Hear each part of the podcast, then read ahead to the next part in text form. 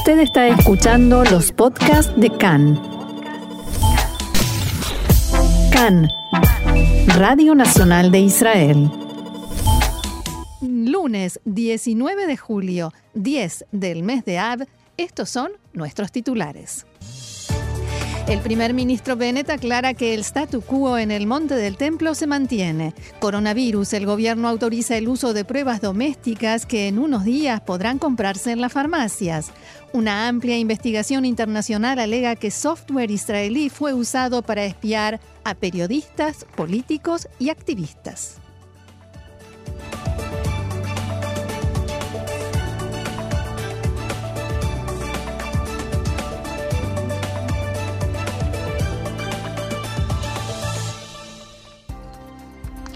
Vamos entonces al desarrollo de la información. Desde la oficina del primer ministro bajaron el tono a los comentarios que hizo Naftali Bennett durante el día de ayer respecto de la política oficial sobre el monte del templo. Bennett había dicho que en el sitio hay libertad de culto para musulmanes y judíos.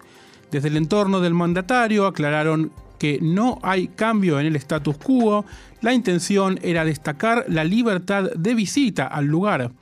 Ayer, durante la conmemoración de Tisha B'Av, unos 1.600 judíos ingresaron al complejo, escoltados por la policía. Horas antes, las fuerzas de seguridad habían dispersado a fieles musulmanes, amotinados y abastecidos con piedras que pretendían evitar la visita de los judíos. Bajo el status quo, los judíos tienen permitido ingresar al complejo del Monte del Templo en días y horarios determinados, en grupos reducidos y escoltados por la policía, pero no tienen permitido rezar.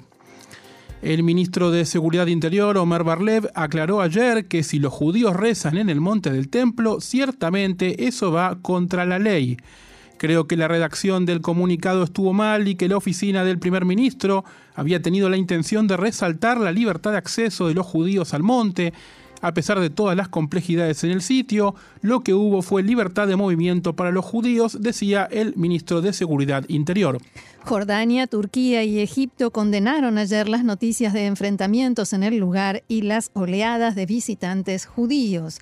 A través de un comunicado, el portavoz del Ministerio de Relaciones Exteriores de Jordania, Daifalá Fayez, expresó las acciones israelíes contra la mezquita son inaceptables y condenables. Representan una violación del status quo histórico y legal, el derecho internacional y las obligaciones de Israel como potencia ocupante en Jerusalén Oriental. El portavoz dijo que su país envió a Israel una carta de protesta sobre este asunto.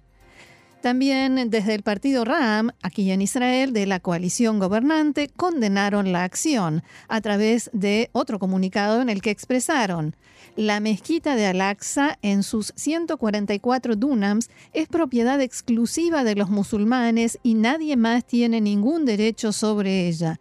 Los eventos podrían inflamar la situación en Jerusalén y toda la región, lo que llevaría a una catastrófica guerra religiosa. El portavoz en árabe de la oficina del primer ministro, Ofir Gendelman, publicó un tuit en el que asegura que la plena libertad de culto en el monte del templo se preservará por completo para los musulmanes durante la festividad de Id al-Adha, la fiesta del sacrificio, que comienza hoy y se prolongará hasta el viernes. Más información, cuatro personas, entre ellas un bebé, resultaron heridas anoche en Jerusalén por piedras arrojadas por palestinos hacia vehículos cercanos de la, cerca de la puerta de Damasco. La policía se encontraba realizando un operativo de dispersión del área cuando se enfrentaron con los manifestantes palestinos. El vehículo de la familia israelí que pasaba por el lugar fue impactado por las piedras. El padre, la madre y su hijo de un año resultaron levemente heridos y fueron trasladados al hospital Adasa Aratzofim. En otro incidente en la misma zona, un hombre de 33 años debió ser trasladado al centro médico Shaer Sedek tras resultar herido por vidrios en la cabeza por el impacto de una piedra contra su automóvil. El hombre se encuentra estable y un sospechoso ha sido arrestado por este hecho. Y el presidente de Estados Unidos, Joe Biden, recibirá hoy en la Casa Blanca al rey Abdullah II de Jordania. La semana pasada, un tribunal de seguridad del Estado jordano condenó a dos exfuncionarios a 15 años de prisión por un presunto complot contra el monarca descubierto a principios de este año que involucraba además al medio hermano de Abdullah, el príncipe Hamza. Tras la noticia del intento de desestabilización, Biden fue uno de los primeros mandatarios en salir en apoyo del rey Abdullah. La secretaria de prensa de la Casa Blanca, Jem Psaki, dijo que la reunión será una oportunidad para discutir los muchos desafíos que enfrenta Medio Oriente y mostrar el papel de liderazgo de Jordania en la promoción de la paz y la estabilidad en la región. De acuerdo con fuentes de la Casa Blanca, se espera que los mandatarios discutan la situación en Siria y la inestabilidad en Irak. Al menos ocho ataques con aviones no tripulados se han dirigido a la presencia militar estadounidense en Irak desde que Biden asumió el cargo en enero así como 17 ataques con cohetes. Abdullah es el primer líder mundial árabe que se encuentra cara a cara con Biden. El presidente recibirá al primer ministro iraquí Mustafa al-Hadimi en la Casa Blanca la semana que viene y se espera que el primer ministro israelí Naftali Bennett haga lo propio en las próximas semanas. Y sin duda, lo sucedido en las últimas horas en el Monte del Templo también será tema de conversación que el rey jordano lleve a la mesa de diálogo con Biden. Más información, funcionarios israelíes y de la comunidad judía mundial condenaron la interrupción durante el servicio de oración de Tisha B'Av del movimiento conservador por parte de grupos ortodoxos nacionalistas en el área igualitaria del muro occidental. El canciller Yair Lapid expresó a través de su cuenta de Twitter el día en que conmemoramos la destrucción del templo, un grupo de extremistas decidió profanar la santidad del día y del lugar y comenzar una lucha violenta. Ese es el odio infundado que llevó a la destrucción del templo y a nuestro exilio. Por su parte, el presidente Itzhak Herzog dijo sentirse triste tras ver lo ocurrido. No hay razón para interrumpir las oraciones. El presidente del Congreso Judío Mundial, Ronald, Ronald Lauder, también criticó el incidente, dijo, estoy más que consternado por el odio infundado demostrado por un grupo de fanáticos extremistas que interrumpieron el servicio de Tisha B'Av llevado a cabo por judíos conservadores en la sección del muro occidental reservada para la oración igualitaria. Las corrientes no ortodoxas del judaísmo son tan legítimas como las ortodoxas. Si no es condenada inequívocamente por el gobierno israelí, esta última provocación solo abrirá una nueva brecha entre Israel y la diáspora. Lauder pidió además al primer ministro Naftali Bennett y al ministro de Relaciones Exteriores Lapid que tomen medidas al respecto. Y a propósito de la PID, el ministro de Relaciones Exteriores viajará en agosto a Marruecos para inaugurar la nueva representación diplomática israelí en Rabat y para dialogar sobre la posibilidad de elevar el nivel de las relaciones diplomáticas entre los dos países al de embajadas. Esta será la primera visita de un canciller israelí a ese país desde 2003, cuando estuvo allí el entonces ministro Silvan Shalom. El viernes pasado, la PID conversó por teléfono con su par marroquí, Nasser Burita, y ultimó detalles sobre la visita programada. Después de esta conversación, la PID declaró, la relación directa entre los dos países y los dos pueblos es un interés israelí de primera línea. Continuaremos trabajando para reforzar esas relaciones y para generar cooperación económica y en tecnología, cultura y turismo cuando haya turismo hay que aclarar. Recordemos que Marruecos anunció la normalización de relaciones con Israel en diciembre pasado y la reapertura de la oficina de enlace entre los dos países que había funcionado hasta octubre de 2000. El objetivo de la PID es que esas oficinas de enlace se conviertan en embajada, embajadas, dos embajadas, con todas las funciones y la labor diplomática. Pasamos al ámbito local. El gobierno aprobó la anulación de los ministerios de recursos hídricos, asuntos estratégicos y cibernético, educación superior y complementaria y el Ministerio de Promoción e Impulso Comunitario. Se trata de ministerios que fueron establecidos por el gobierno anterior y cuyas funciones acaban de ser derivadas a otras carteras acorde a los temas de responsabilidad. Por su parte, la oficina del primer ministro Naftali Bennett anunció que el gobierno aprobó el nombramiento del doctor Eyal Hultá como asesor de Seguridad Nacional y titular del Consejo de Seguridad Nacional. Hultá asumirá esas funciones el próximo 15 de agosto. El primer ministro Bennett felicitó al nuevo funcionario y dijo que trae consigo años de actividad en el ámbito de la política internacional y el de la tecnología. Se trata de un hombre muy creativo que comprende los desafíos de la seguridad nacional estoy convencido de que cumplirá su rol con éxito, señaló Naftali Bennett. Y en nuestro programa de ayer informábamos sobre un artículo de los periodistas Ronen Bergman y Mark Massetti que publicó el New York Times, en el que se informaba que el Ministerio de Defensa aquí en Israel concedió licencias de exportación a empresas cibernéticas para vender software y programas de espionaje a Arabia Saudita desde 2017 y continuó otorgándolas incluso después de que quedara claro que eran utilizados contra activistas de derechos humanos y miembros de la oposición y también después del asesinato del periodista Jamal Khashoggi. Según Bergman y Massetti, desde 2017 decenas de israelíes ingresaron a Arabia Saudita, muchos de ellos pertenecientes a la comunidad de inteligencia, con un permiso especial de las autoridades israelíes de defensa y con su total aprobación y casi estímulo, dicen los autores. Estos israelíes trabajan para al menos tres empresas involucradas en el desarrollo, marketing y venta de equipos cibernéticos ofensivos, o sea, sistemas que saben cómo penetrar teléfonos y computadoras y extraer información. Los autores señalan a la empresa NSO como la primera que hacia finales de 2016 inició negociaciones con las agencias de inteligencia sauditas para vender sistemas al país. Estas conversaciones, incluso antes de cualquier venta, requieren de la aprobación del Ministerio de Defensa y esta empresa la recibió. A principios de 2017, NSO vendió su principal sistema de piratería, Pegasus, a la inteligencia saudí.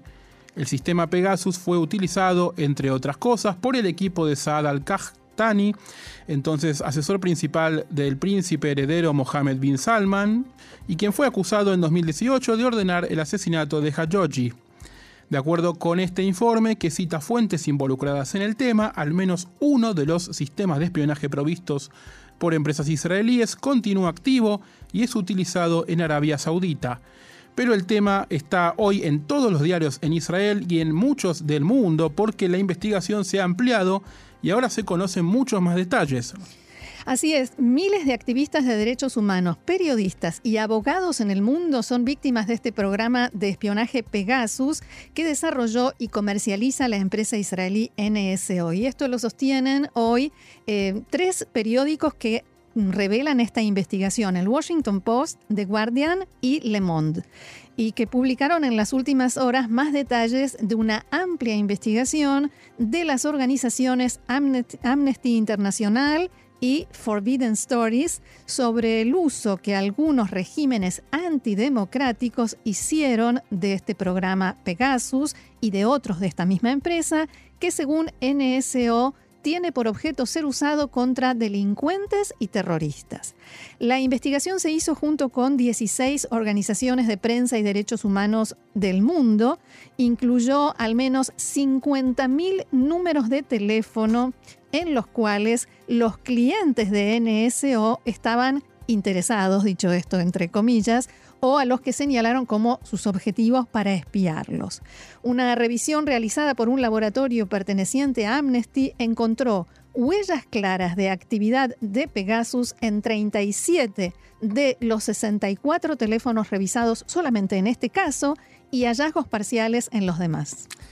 ¿Qué le hace exactamente el programa al teléfono? ¿Cómo funciona el, espionaje? Bueno, la parte técnica obviamente no la conocemos en detalle porque no se revela, pero Claudio Guarnieri, que es director de este laboratorio de Amnesty, le dijo a uno de los diarios que desde el momento en que un teléfono está infiltrado por Pegasus, el cliente de NSO puede controlar el aparato, o sea, puede extraer mensajes, conversaciones, fotografías, mails, activar cámaras o micrófonos ocultos y leer el contenido de aplicaciones que se usan eh, para intercambiar mensajes como Telegram, WhatsApp y cualquier otra.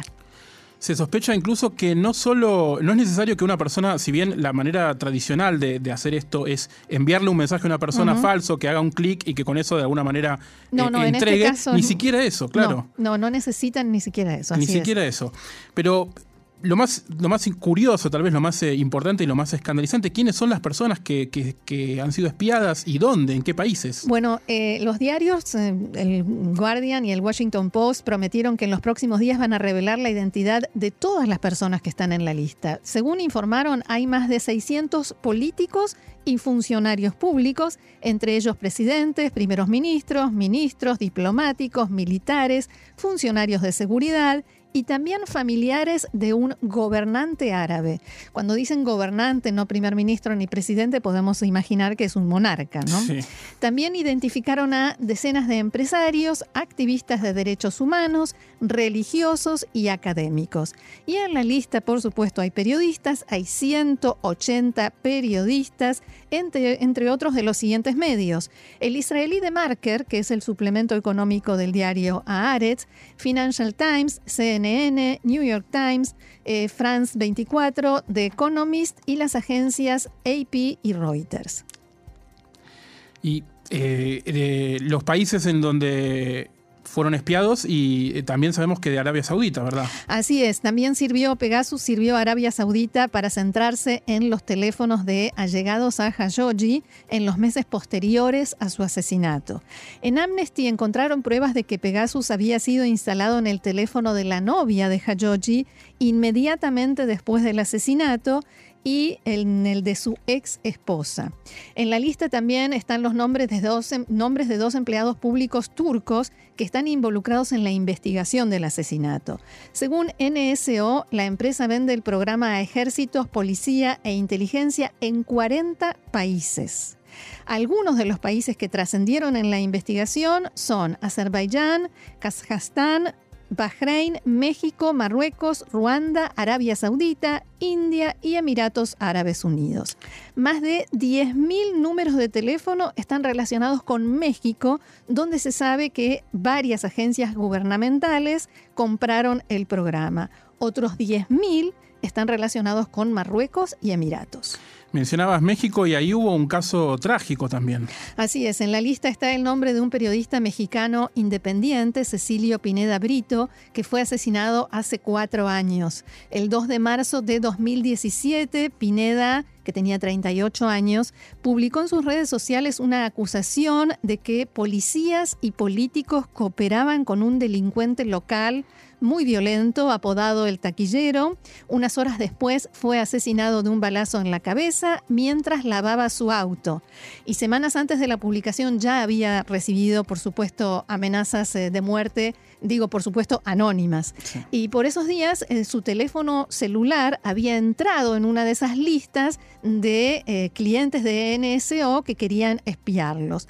Los asesinos de Pineda pudieron haber conocido su ubicación por cualquier otra aplicación, pero el detalle es que Pineda estaba lavando su auto en esas em, eh, en esas cintas por donde uno se desplaza dentro del auto y el lugar no estaba a la vista, él no estaba a la vista de todos, estaba en un lugar donde había varias cintas de esas y tenían que saber exactamente en cuál se encontraba para poder matar a la persona adecuada. Además, el teléfono celular de Pineda desapareció de la escena del crimen, por lo cual la justicia mexicana no pudo investigar si efectivamente se le había colocado el programa de espionaje. Y como este ejemplo, los informes de estos tres diarios traen muchísimos más.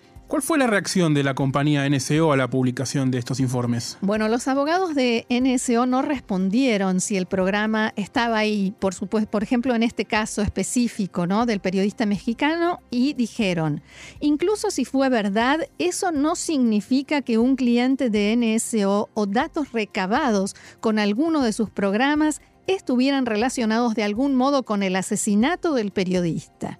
Los asesinos pudieron haber averiguado su ubicación por una serie de medios que no están relacionados con NSO, sus tecnologías o clientes. O sea, lo, lo espiaron, lo mataron, pero no necesariamente una cosa tiene que ver con la otra. México recordemos, es considerado uno de los países, no, no uno, el país más peligroso del mundo para periodistas.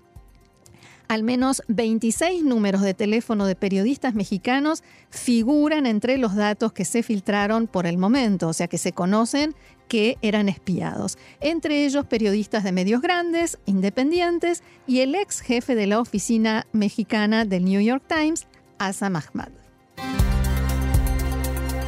Tenemos en línea sin más introducción, a nuestro compañero Gaby Astrowski. No necesita mucha presentación. Hola Gaby. Eh, pará, ¿es un déjà vu lo que estoy viviendo o, lo estoy viviendo en serio? No, es verdad, aquí estoy. Estoy escuchando, ¿me estás dando un pase? Te estoy dando un pase con una alegría enorme. estamos los tres juntos en, al aire, eso ya... Estamos los tres juntos de vuelta después de cuánto tiempo? Mucho tiempo, pero aquí estamos y completos, enteros. Bienvenida, bienvenida Muchas gracias. de vuelta al equipo. Muchísimas gracias. Bueno, del equipo nunca me fui, estuve fuera del programa, pero sí, sí, sí. al aire del programa, es verdad, sí, sí, sí. Bien, y como siempre que está Gaby en línea, hablamos de coronavirus porque ha pasado ya un mes desde el ingreso de la variante Delta a Israel y el número de contagios diarios continúa incrementándose día tras día. Según los datos oficiales dados por el Ministerio de Salud, ayer se registraron 829 casos. Respecto de aquellos pacientes que se encuentran en situación grave, ayer se contabilizaron 66 personas, de las cuales 12 solamente 12 requieren la asistencia de un respirador. Ahora bien, finalmente volvimos a superar la barrera de los mil contagios diarios, como en realidad se preveía que iba a suceder. Todavía sí, el gobierno sigue priorizando utilizar como valor de medida los casos graves y no esas cifras que suenan tan fuerte, Gaby. Bueno, en realidad, Roxana, deberíamos decir que estamos ante una situación por lo menos rara. ¿Por qué? Porque es cierto que el gobierno insiste con medir a los casos graves, pero también es cierto que desde hace algunos días que ya se empiezan a escuchar rumores de un aumento en las medidas de control. Y de hecho en las últimas horas también se hicieron ver. Ahora, también es cierto, por otro lado, que Bennett insiste en que no hay que avanzar y ni siquiera pensar con un cierre general, incluso cuando ya empiezan a haber algunos rumores en de funcionarios de salud que lo empiezan a pedir. Y de alguna forma, ahí se meten, y, ustedes lo van a entender bien, de alguna manera la pelea política con el ahora opositor ex primer ministro Netanyahu. ¿Por mm. qué? Porque definitivamente a Bennett le es útil recordar que la parte mala, lo que fue la parte mala de los cierres que tuvo Israel durante la pandemia, como para separarse de la gestión Netanyahu, y porque además sería un muy buen punto para el gobierno de Bennett el hecho de poder superar este brote sin tener que perjudicar la economía del país, que es lo que él dice no querer. Más allá que también es cierto que no estamos en la misma situación que hace ocho meses. Si bien los casos siguen subiendo, es verdad que los casos graves son bajos y es verdad que tenemos casi el 60% de la población ya vacunada. Pero siempre hay un pero, ¿no? Pero siempre hay un pero, pero siempre hay un pero y eh, también es cierto que y de alguna manera eso lo, quiere eh, demostrar eh, Bennett, que de alguna manera uno debería como empezar a pensar que vamos a convivir con la crisis del corona de aquí en adelante. Ya no como una situación de pandemia, sino como una situación de que hoy tenemos la variante Delta y mañana tendremos otra variante y otra más y otra más y no puede todo el tiempo vivirse detrás de un cierre. Ahora, más allá de las interpretaciones políticas, lo cierto es que el último fin de semana fue bastante movido a nivel de decisiones y el día de ayer podríamos decir que también. Toda la información que vamos a dar ahora es lo concreto, y lo, remarcamos en mayúsculas, lo concreto que se sabe hasta el momento y que está vigente hasta el momento. Importante. Mm, es, es lo más importante que podemos decir. ¿Por qué? Porque no hay información oficial, de hecho todo lo contrario, pero nos animamos a decir que con el correr de la semana y acorde el movimiento de los casos, lo que hoy rige puede anularse o modificarse. Punto uno, respecto del ingreso del país, se decidió que a partir del viernes que viene, Reino Unido, Chipre, Turquía y Georgia entran en el listado de países que requerirán aislamiento para cualquier pasajero que llegue al país. Y también desde ese día España y Kirguistán se suman a la lista de países prohibidos. ¿Sí? Ahora, esto se decidió durante el fin de semana y ya en la, en la tarde-noche de ayer comenzaron a circular las versiones que dicen que eh, podrían llegar a recomendarle, los funcionarios del área de salud podrían llegar a recomendarle al eh, primer ministro Bennett cerrar por completo el aeropuerto. Cosa que hasta hoy a la mañana el ministro Nitzan Horowitz, el ministro de Salud, desmentía categóricamente, pero siempre diciendo que es por el momento que no se piensa en esa posibilidad. ¿Sí? No por ahora. No por ahora pero no deja de plantear un contrapunto todo esto con, con una información extraoficial a la que tuvo acceso Khan durante la tarde del sábado y que suena cada vez con más fuerza, y es la que dice que el gobierno estaría evaluando la posibilidad de unificar listas.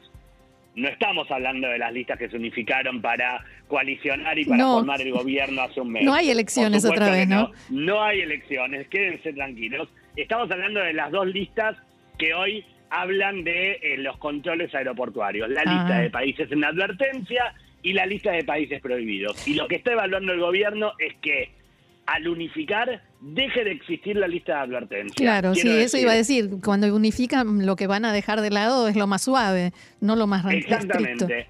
Exactamente. Por si alguien no entendió, dejaría de regir el listado de advertencia y entonces todos los países que conforman las dos listas también estaría, pasarían a estar considerados como prohibidos.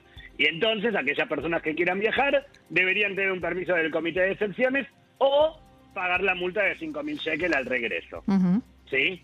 Ahora, si bien el ministro Horowitz dice que no se debe cerrar el aeropuerto, gran parte del gabinete de Corona está desalentando los viajes afuera de Israel y pidiendo a la gente que no viaje en caso de que no sea extrema necesidad. Y al pedido que, de alguna manera, ya lo venimos escuchando esto en boca de Bennett, desde aquel día que fue a visitar las instalaciones de Ben y pidió que nadie viaje al exterior si no lo necesita, ya se sumó también el ahora director general del Ministerio de Salud, el profesor Nasmanas, que dijo directamente que se espera que la ola de casos aumente y que no es el momento de viajar al extranjero. Gaby, ¿te parece que pasemos ahora al tema de las pruebas domésticas? Yo sé que vos tenías preparado mucho más, pero tenemos que distribuir un poco el, el, tiempo. Es verdad, vamos, vamos con el tema de las huellas, de, de las pruebas domésticas.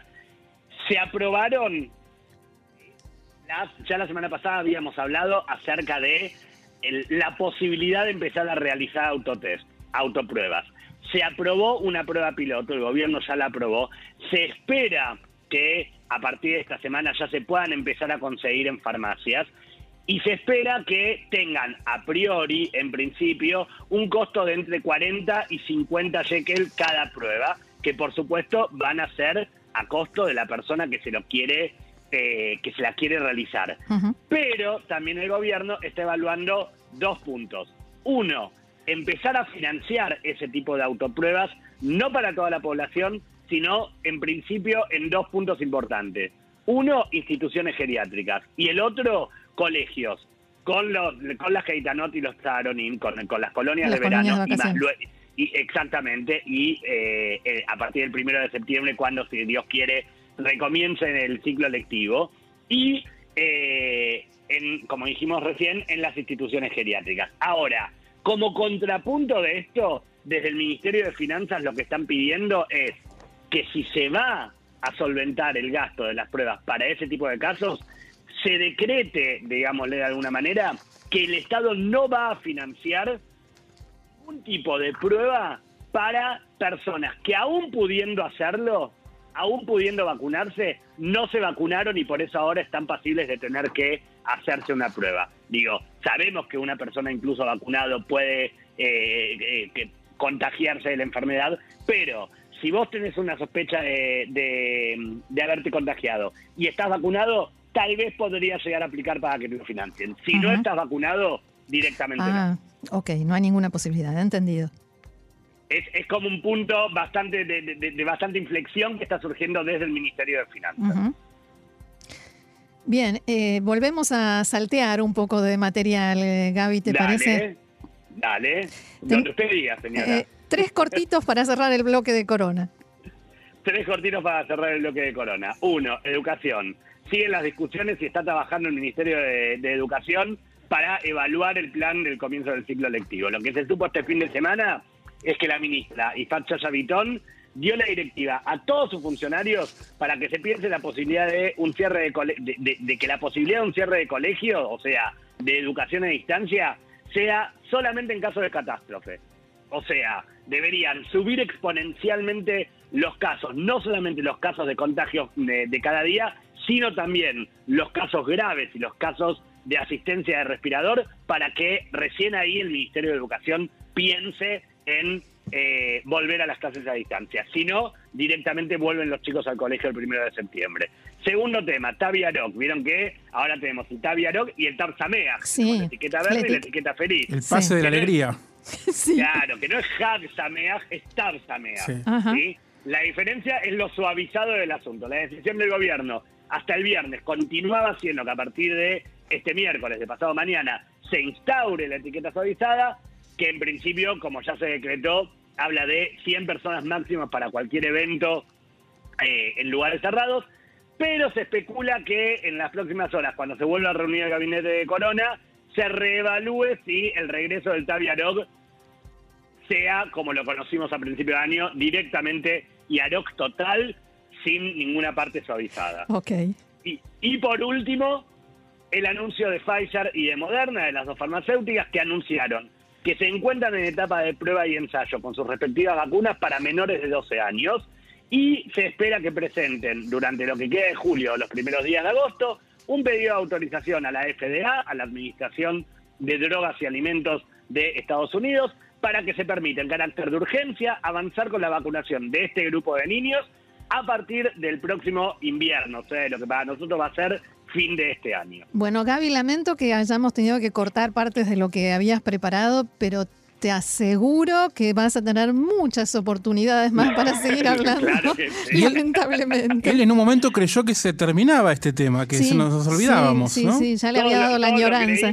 todos lo creímos y volvimos. Pero bueno, tal vez sea cuestión de empezar a pensar que efectivamente vamos a vivir con el corona por mucho tiempo como se vive con una gripe. vamos a aprender a vivir con, el corona. Así es. Exactamente. Bien, Gaby, muchas gracias. Gaby Astrovsky, mm. nuestro compañero de tareas, y te veo mañana. Nos vemos mañana, por supuesto. Un beso para todos. Bye.